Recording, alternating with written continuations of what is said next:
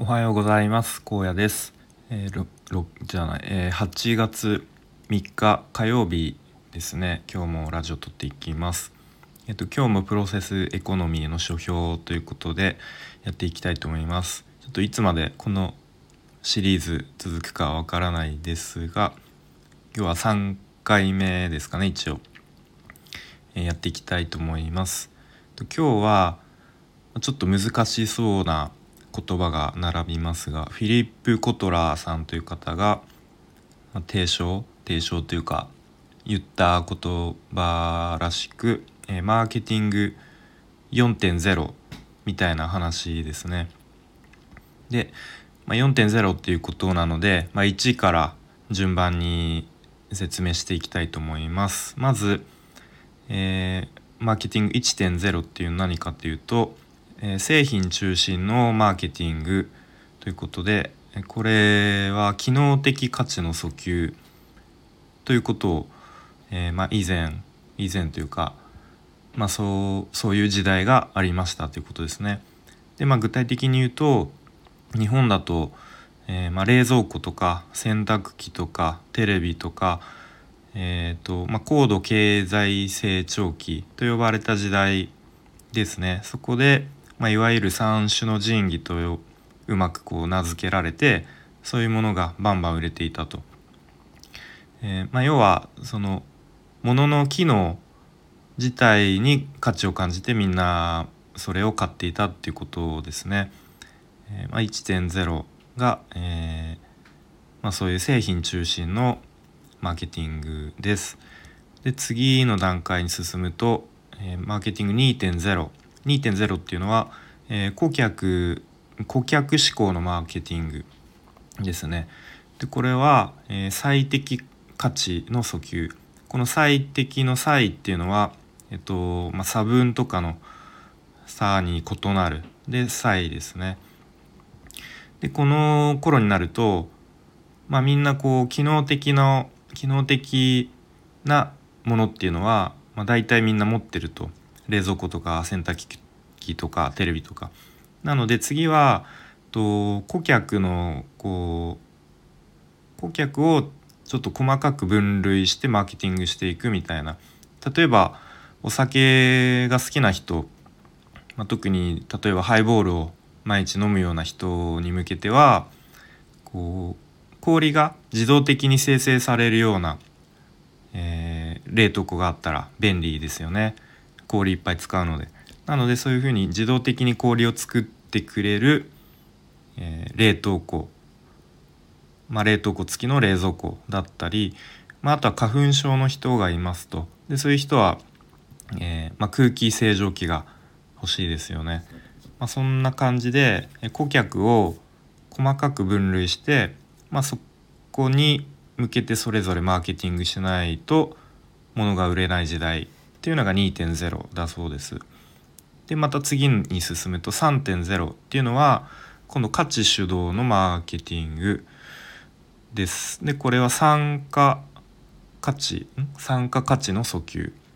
ですね。えっ、ー、とこれこの段階に来ると今度は会社が企業が掲げるミッションにミッションだったりこう生き様みたいのに共感して物を買う時代え、だそうですね。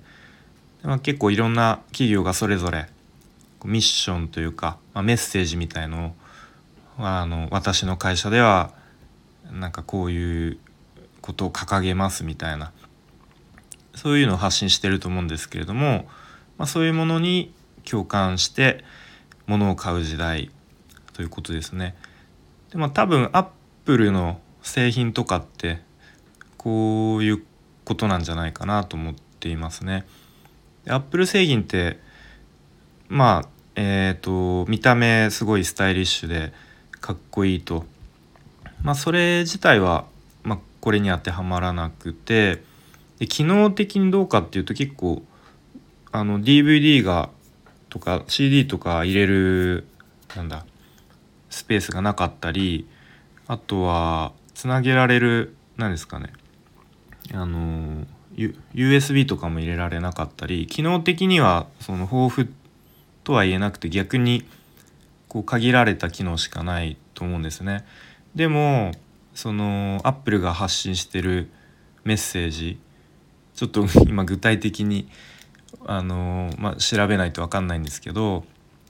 多分そういうものになんとなく共感してみんな買ってるのかなとまあ僕自身は単純にかっこいいからみたいな、まあ、ちょっとそういう憧れみたいな思いで買った MacBook 買った部分あるんですけどまあ多分そういう人もいるのかなというふうに思いました。まあ、そういう感じで、えー、っと会社が掲げるミッションとか、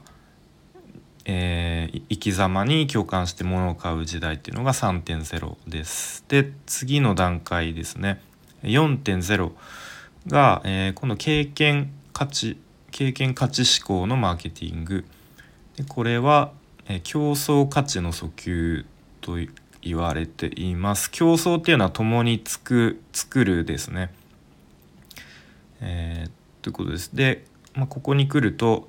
逆に機能的な価値っていうのはあの価値っていうのはだんだん失われていってえっ、ー、と感情価値とか参加価値っていうのがすごく高まっていきます。でこれっていうのが自分自身が価値の創造に参加したいっていうふうに考え始めるということです。えー、っと例えば例が出されていたのがパタゴニアっていうえー、っとまあ洋服とか、まあ、と結構アウトドア系のブランドだと思うんですけれどもパタゴニアのお店に買い物行きますとでそこではと、まあ、袋レジ袋というかショッピングバッグ的なのがもら絶対もらえないそうです。まあ、なので持っていくか、まあ、その場で自分で買うかと。でまあもし持ってなかったらもうそのまま手で買ったもの持っていくしかないみたいな、えー、状況だそうです。でこれっていうのはパタゴニアが掲げてるミッションミッションというか、えー、メッセージが、えー、私たちは故郷である地球を救うためにビジネスを営むっていうことを発信しているので、まあ、自分が、まあ、例えば次の買い物から、えー、ショッピングバッグを実際に持っていきますと。でそうすることで自然とパタゴニアのそういう掲げてるミッションに自分も参加していることになるっていうことにパタゴニアのその企業理念みたいなことにのっとって自分も行動して結果的にそのプロセスに参加する。ということだそうですね。でなんだろう結構もう金庫の西野さんって何年も前からプロセスエコノミーっていうのを多分体現というかもう実行しているのでまあ、西野さんのサロンに入ってるとなんかもう当たり前のように感じるんですけれども、まあ、西野さんってこう、えー、ディズニーを倒すディズニーを超えるみたいなこう大きなミッションを掲げていて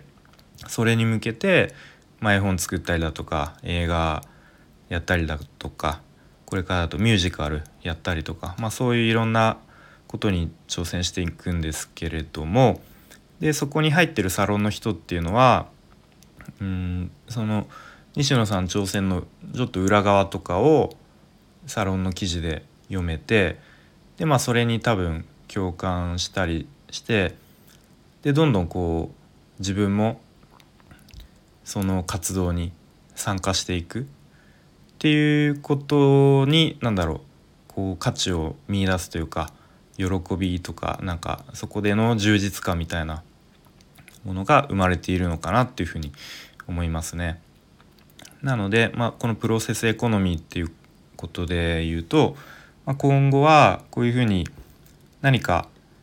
こういうことをやりたいとか成し遂げたいとかそういうものをバンと掲げてでそこに一緒に参加してくれる人を共感者を増やしていくっていうことが、まあ、このもう物であふれた時代もう機能的価値で差別化できないよねっていう時代においては、えー、すごく必要っていうことが、えー、言われる言えるのかなっていうふうに思いました。はいということで今日は、ええー、マーケティング4.0みたいなことを説明してみました。はい、最後まで聞いてくれてありがとうございました。